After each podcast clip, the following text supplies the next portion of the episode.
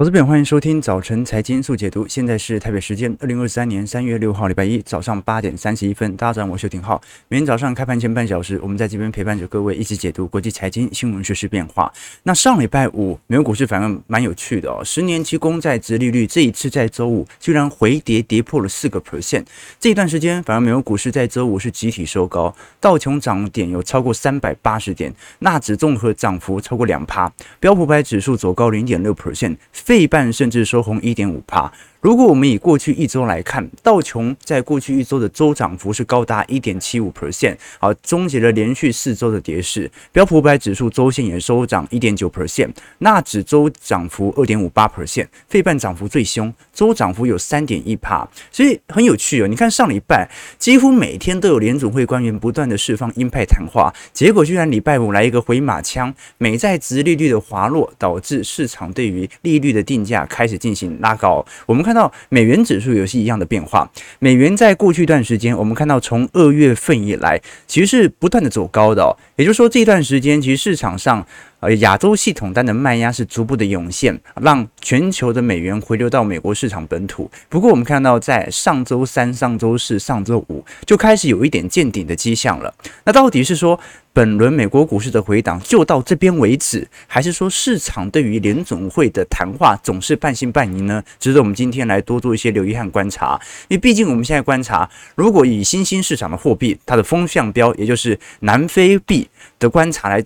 做演示的话，感觉近期整体的波动度啊，似乎有一点压住美元即将贬值的意味在。我们过去看到很多人哦，这个购买南非币保单哦，那就是因为当时它的利率水平够高嘛，哈，结果呢，很不幸的赚到了利息，但是赔掉了汇差。啊，但是全球的这些货币型基金来看的话，南非币拥有一定的领先以及权重指标。那最近南非币有高强度走强的意味在。是否意味着美元可能会有呃走弱的迹象呢？值得大家来多做一些呃留意和这个观察。那我们先来了解礼拜五到底是什么样的讯息，让我们看到。市场认为联总会不放鹰本身就是放鸽的这种解读，因为礼拜五这次美国联总会公布了相关半年度的货币政策报告。那货币政策报告是每半年，Fed 会根据在过去半年的政策操作进行回顾，但是也会透露出一些迹象，表明联总会当前的立场。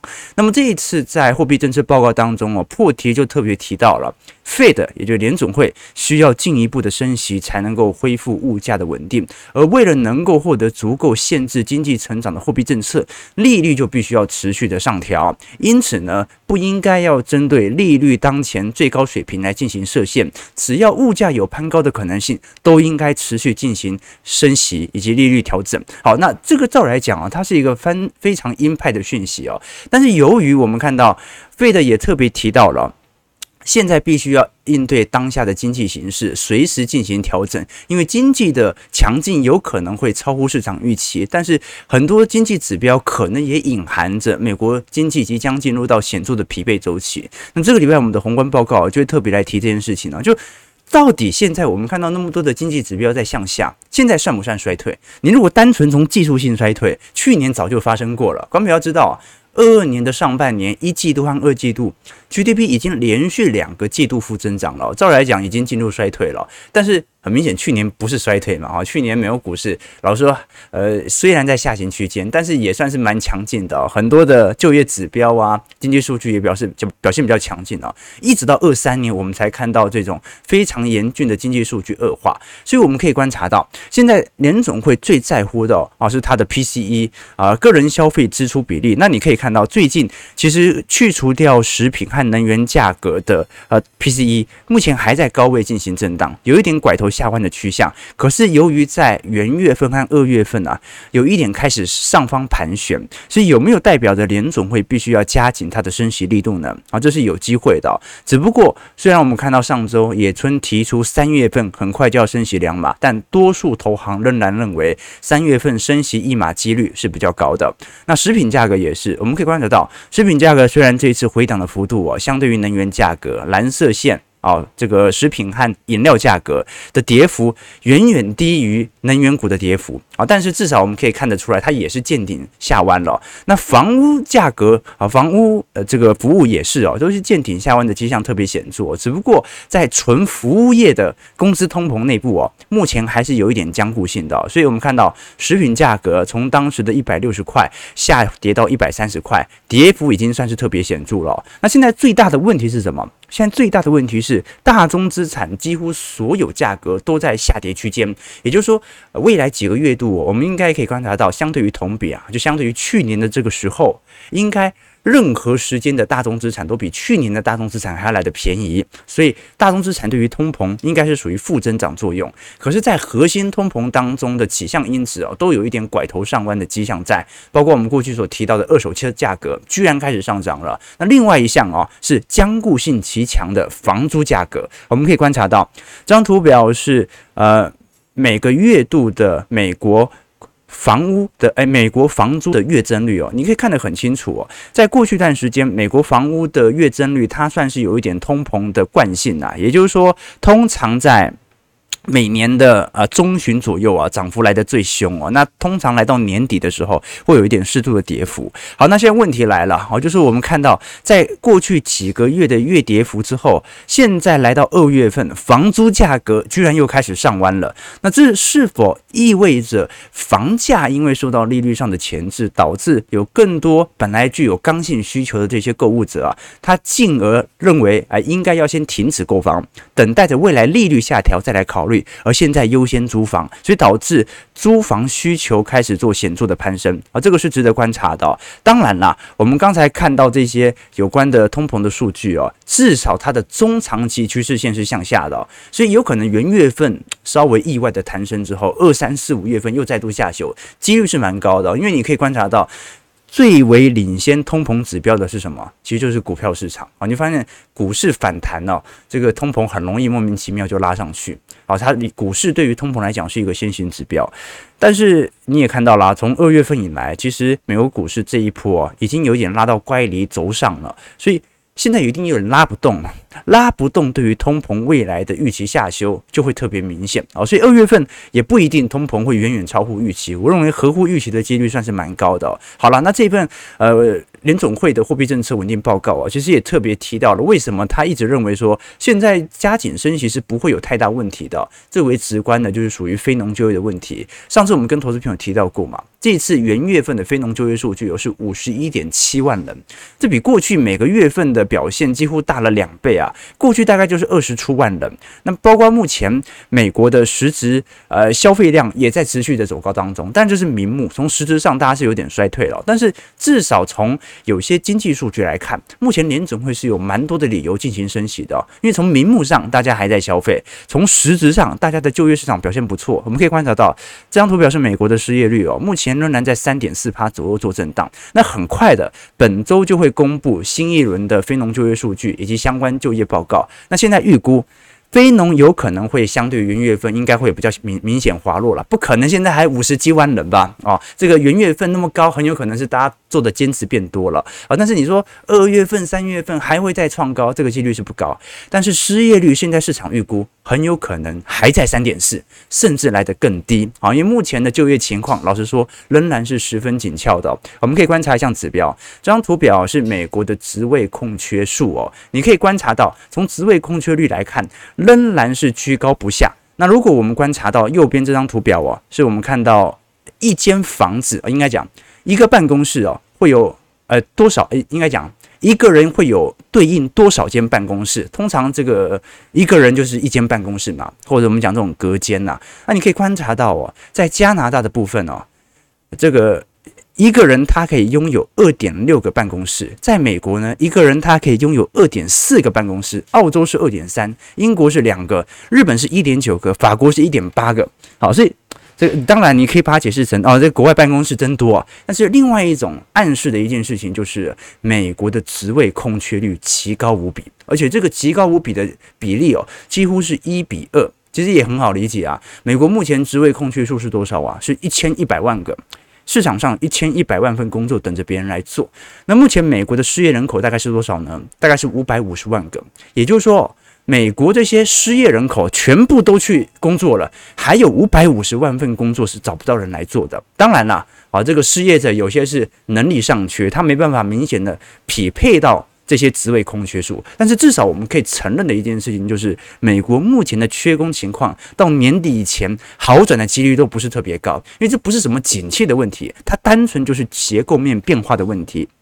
当然啦，呃，过去几个月我们提到的 AI 发展的确有利于这种问题的缓解。但是如果我们从当前呃联准会所出炉的报告当中，这项缺口是很大的。我们可以观察到，图表当中黑色线是目前的职位的空缺数，那么蓝色线是目前能够工作的人口啊，中间的 gap 是极极大无比的。你看到为什么零八年到一一年、一四年，当时联准会还在做相对宽松政策，那就是因为。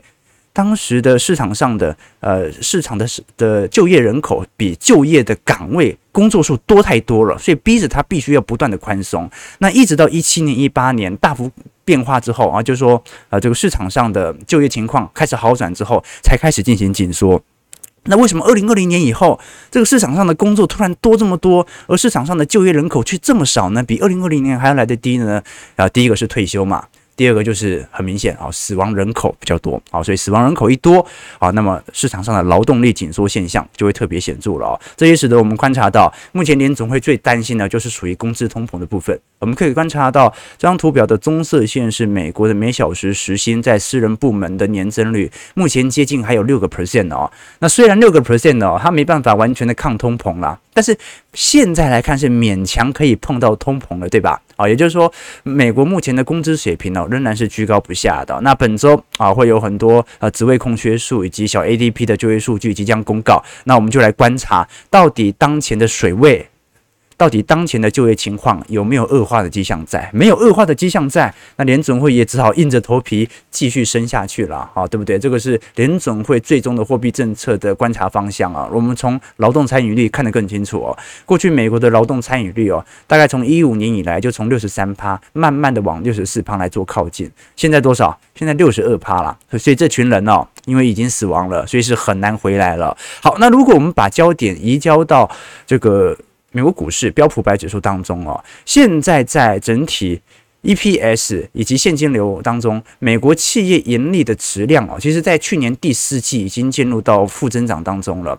只不过，为什么我们在过去两个月当中看到美国股市第四季财报公开之后啊，感觉好像美国股市就是要么就不跌，要么就是比市场预期好一点，就持续做拉抬啊，这很正常啊。我们过去跟投资朋友提过这个。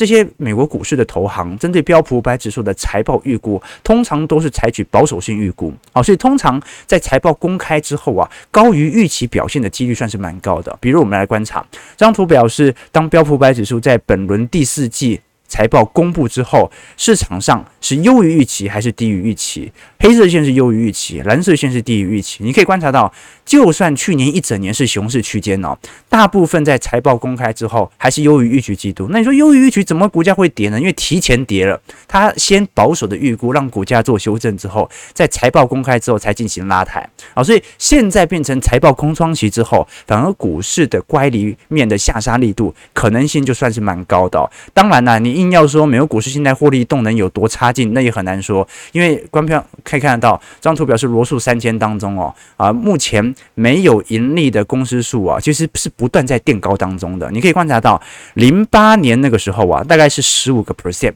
也就是市场上在罗素三千指数当中有百分之十五的公司它是没有在赚钱的。现在是多少？百分之三十二啊。是零八年的两倍，那为什么股价还创高？好，这说明我们对于基本面的掌握，它不全然能够去解释美国股市从零八年以来的牛市牛市结构。好，零八年以来的牛市结构更像是大型全值股的获利增值加上货币宽松的效果导致的。好，那我们来观察几项重要指标，也就是为什么这一轮市场始终把。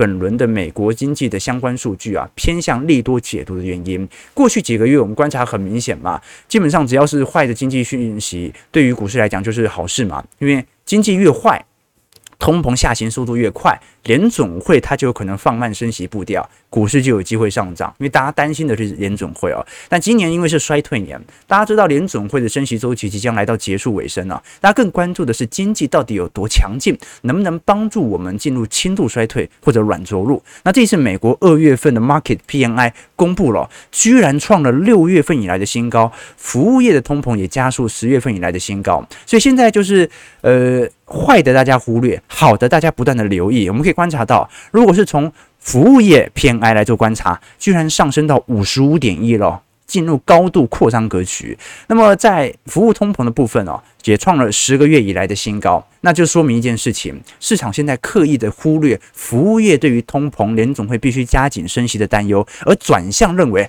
反正只要服务业好，经济不会多差，那就 OK 了。好，所以这就形成。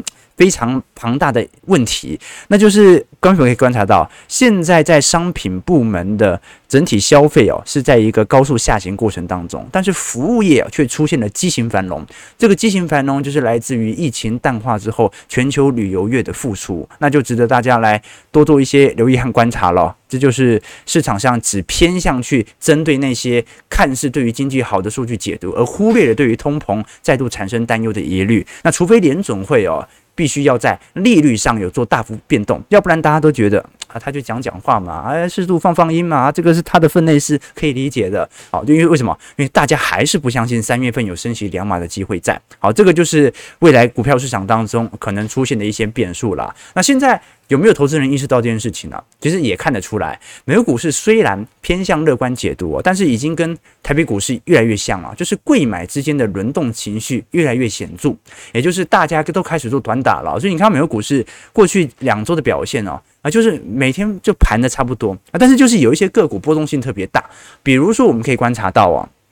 最近美国很流行一个词叫做 Zero DTE 哦，Zero DTE 哦，它叫做零日到期的金融性期权产品哦。简单来讲哦，它有一点类似当冲，只不过它是购买一个期权，而这个期权它是属于当日到期。那你可以观察到这张图表哦，是高盛针对标普五百指数哦，针对一个月月以上的期权，一周到一个月。二十四小时到一周，以及二十四小时以内的期权，那可以观察到，在深蓝色柱状体当中哦，在今年一季度以及去年第四季度开始哦，就非常显著攀升的迹象在。那这个 Zero DTE 哦，它就是过去我们看到在二一年当时的 Memo 股啊被爆火的时候，散户投资人是一种认为这是一种非常便宜炒作的工具，因为你是完全当日冲销，所以等于是你当天的亏损当天就可以冲销掉，那你。整体冒的风险就不是特别大，那加上因为股市越来越接近整个乖离的高点哦，市场投资人也开始意识到，这个你说就这样一路涨上去也不太合理吧，对不对？不是经济疲惫期第二季、第三季才要刚来吗？有可能就这样一路涨上去吧？所以美国股市散户哦，现在跟台北股市越来越像了，他都不愿意去追全职股了，大家就在短打当中啊，这个是我们看到的迹象。好，我们先看一下周五的表现。美股道琼上涨三百八十七点一点一七 percent，在三万三千三百九十点；标普上涨六十四点一点六一 percent，在四千零四十五点；纳指上涨二百二十六点一点九七 percent，在一万一千六百八十九点；费半上涨四十四点一点四八 percent，在三千零二十八点。看得出来，都在进行上攻当中。尤其费半成分股当中，辉达涨了二点四七 percent，AMD 涨了一点三四 percent，印材上涨零点四三，台积电 ADR 也上涨了零点八五 percent。不过最近雅股。本来就比较强了，这主要是来自于大陆 PMI 好转所造成的系统单的买入。不过现在乖离还是在高位震荡，所以有自己的投资哲学还是很重要啦。你作为周期投资者来看的话，目前仍然处于在熊市区间的短期乖离拉高区。好，所以的确在衰退期哦，是你中长期布建的好时机。但是衰退期也不是每天都要买吧？哪来那么多钱可以每天买啊？你以为每天你要分个一百块这样买零股吗？那也不划算嘛，对吧？好，所以 OK，所以。你还是可以针对当前的乖离和周期来做判断哦。自己很多人会说自己人生走了很多弯路，其实不是这样的哦。比预期的路更长，更晚抵达终终点哦。这个叫做走了弯路哦。就是你看，我也经历过啊，在不管是在短期市场的炒作，或者各式各样的投资策略的运用哦，你比预期花的时间更长，更晚抵达终点，这叫绕了弯路。但是如果你走来走去哦，你都没有自己的。投资中心哲学啊，到头来你连终点是什么都不知道，这叫迷路。好，所以一个叫绕了弯路，一个叫迷路，那不一样哦。OK，所以还是啊，就跟跟大家推荐哦，下周六晚上八点钟就是我们二零二三年第二季财经号角听友会了。那每一个季度我们都会针对当前的行情做一些推演，也会针对下一个季度的资产操作和行情判断做检讨。其实我们直播主要都是分享市场动态啦，但大多数的操作和我个人的实际观点呢，都是在我们的会员系统当中分享，或者在听友会当中来做检讨。这毕竟。这个没付钱你就别骂了吧，有付钱你骂我，我可以稍微接受，对不对？我们就修正啊。但是过去几个月的绩效，各位也看到了，就是说在周期投资当中哦，我们的策略就是一定要让自己的成本价远远低于大盘水准，好，要不然你就无法超越呃实体大盘绩效这么多了啊。这跟巴菲特的价值投资就不一样，巴菲特价值投资来自于择股啦，选对股票，但是择股对于小散户来看哦，难度是很高的。哦，所以我们的策略在择时，就用什么样的方式？我买的也是零零五零，我买的也是 SPY，但是我的绩效却能够超越零零五零和 SPY 呢？就是买对时间。所以短期波动永远都会变来变去，但长期一定会依循着某些规律。我们在听友会当中就是去寻找这样的规律。那如果大家常听我们直播，对我们的内容有兴趣的话，欢迎各位也可以到我们的会员网站当中来下订单啊。下周可以在直播上直接进行收看。当然了，如果你对我的操作更有兴趣，也可以直接加入我们的会员系统啊。里头除了有我未来一整年的听友会的参与权限之外，还会有我个人资产操作部位日记的变化，也会有一些专题影片、宏观专业报告和课程提供给投资朋友了。OK，好的，王老师，感谢浩哥的每日直播啊，越看越顺眼。然后呢，以前不顺眼是不是？哦，这我爸讲的。我爸跟我说，他说人，我爸是那种非常以貌取人的人啊。这个以貌取人哦，不是说那种很那种呃刁钻的去看一个人。他说，人活到了一定年纪哦，都要为自己的长相负责。呃，三分是父母给的，但七分呢是后天的自我养成哦。你看台面上很多政治人物哦，就算撇开他们的品性哦，哪个长相你不觉得有点猥琐？而且很多政治人物，你一看就这个人不 OK 呀，就獐头鼠目啊，就内心龌龊的人，他本身是不可能好看的，因为他无法平静坦荡的生活。那你心里的扭曲就会反映在脸身上啊，不管是卖地沟油的啦，作奸犯科的啦，有些人你一看就知道了。那相反的，你像我们的听众啊，都是这种慷慨啊、悲歌、正气凛然的人啊，所以不管长得多么粗犷。自然而然都会有一种穿透人心和坚韧和平的这个气场，对吧？啊，所以在人群中，你一下就可以感受到这种气场啊。美好的价值观不是无形的，它就是一种最好的化妆品啊，绝对是外溢性的。这就是我们讲的一身正气嘛，对不对？OK，好，所以我们听众都是这种人。八点五十四分了，哦，小编要提醒我了，就我每次这个聊美股都聊的比较长时间哦，原因所以台股与股市真的没什么好聊的。观众朋友，你有没有发现呢、每次我们聊台北股市基本面啊，基本面跟股价根本就都不起来。哦。你美国股市你聊全值股，你还有一点分析的借鉴哦。但台北股市聊基本面真的没有太大帮助，对吧？好了，那我们观察一下，如果是以过去一个月的资产表现，在债市当中，老实说是全面走跌的。因为就算美国公债殖利率在礼拜五适度的回档哦，但是这一波从三点四拉抬到四趴，对于债券市场的压下压已经非常明显了，包括 TIPS。或者中国政策债指数啊，高收益债啊，跌幅都是两趴到三趴，甚至是长期信用债跌幅高达七个 percent。那在过去一个月，美元指数也已经有做显著攀高了，涨幅有二点七 percent。印度卢比贬幅零点七趴，人民币贬了一点九七 percent，新台币贬了二点八，澳币贬了四点七 percent，日元贬了五点六哦。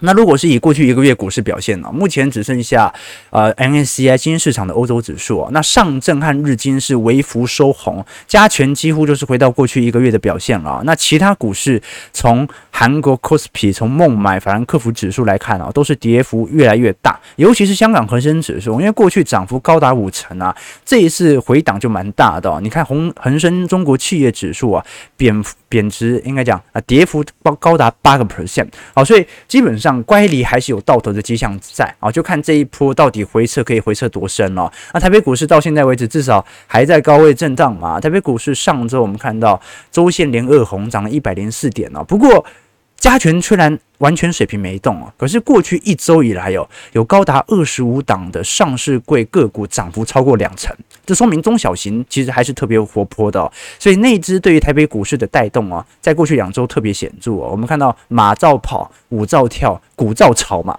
啊，就是反正外资不动啊，那我就先玩贵买，我就先炒炒新语，对吧？好，这个就是美股跟散散美股跟台北股市哦，现在越来越像的主要原因。那台币的。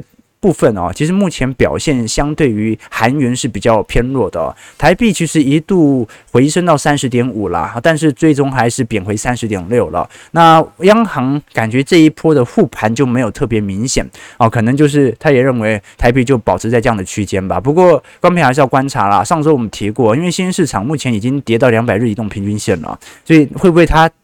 优先针对在本轮反弹比较强劲的雅股来做调节，这个是值得观察的哦。如果我们从亚洲新兴市场债券涨势来做观察，二月份已经开始做显著收跌了，所以呃有没有可能是开新的一轮头，值得来留意哦。那值得观察的好讯息是什么？是二月份台湾制造业 PMI，这次就有点扯咯。我们看到在过去七个月以来是持续的下滑，一直。跌到四十点四哦，从我们看到二零二一年四月份，当时台湾制造业 PMI 由于美中贸易战的缘故，加上半导体带货潮，最高曾经冲高到六十八点七 percent 啊，进入高度繁荣扩张周期，而几乎二零一三年以来都没有看过这么繁荣的台湾制造业的订单。那结果在二零二三年呢、因为销库存的压力，压力一路跌到四十点四，也是创了零八年以来的新低，但是居然在二月份突然弹升到五十一点四。哎，这跟我们前一周看到标普五百指数针对台湾的 PMI 就有点类似了哦。标普给台湾的 PMI 都没有这么乐观，他还认为在四十九左右啊。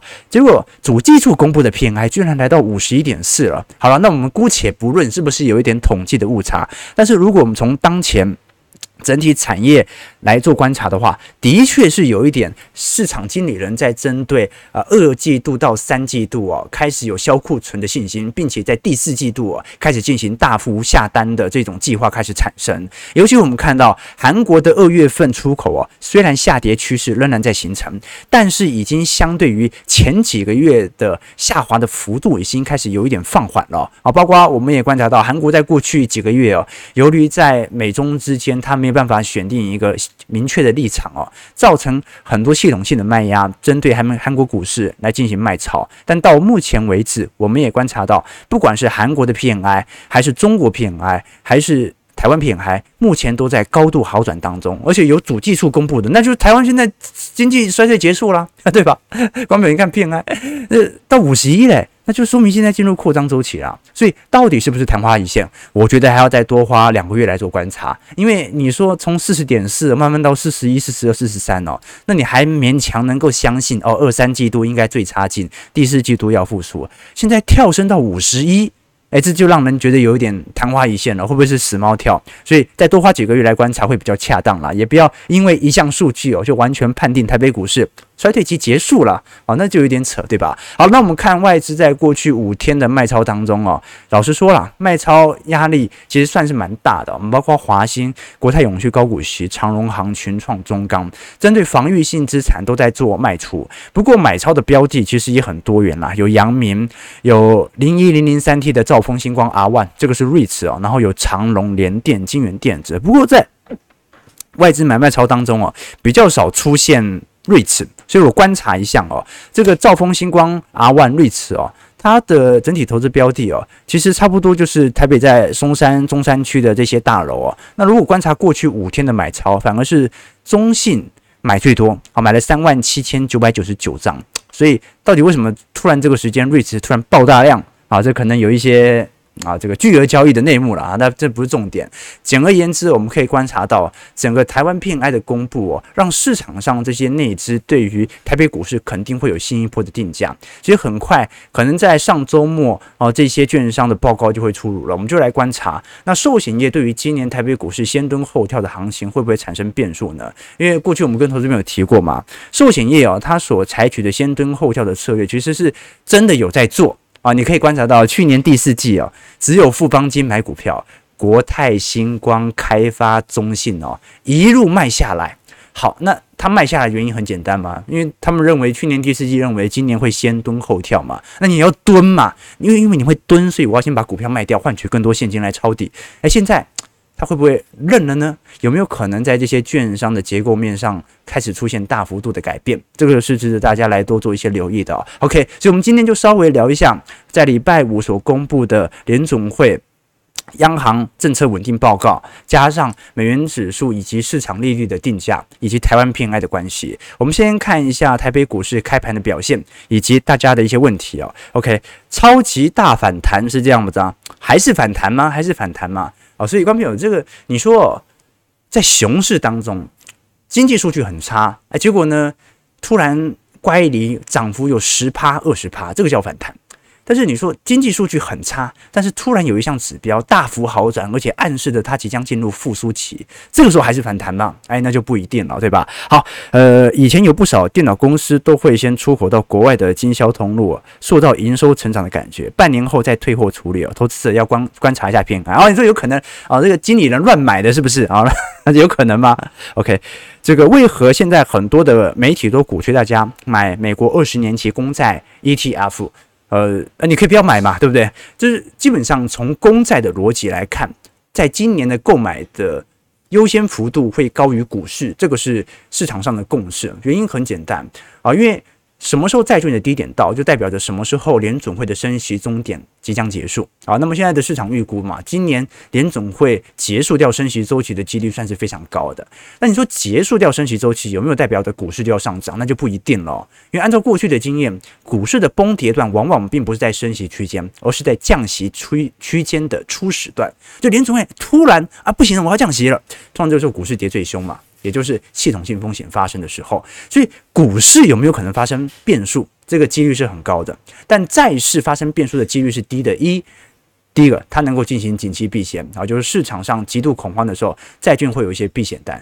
第二，基本上债券跟债券值利率就是呈现高度反向相关嘛。好，那么基准利率见顶，债券值利率见顶，债券价格也就跟着见底了啊。这个是大家的一些普遍的看法了。OK。这个啊，斯文败类是吧？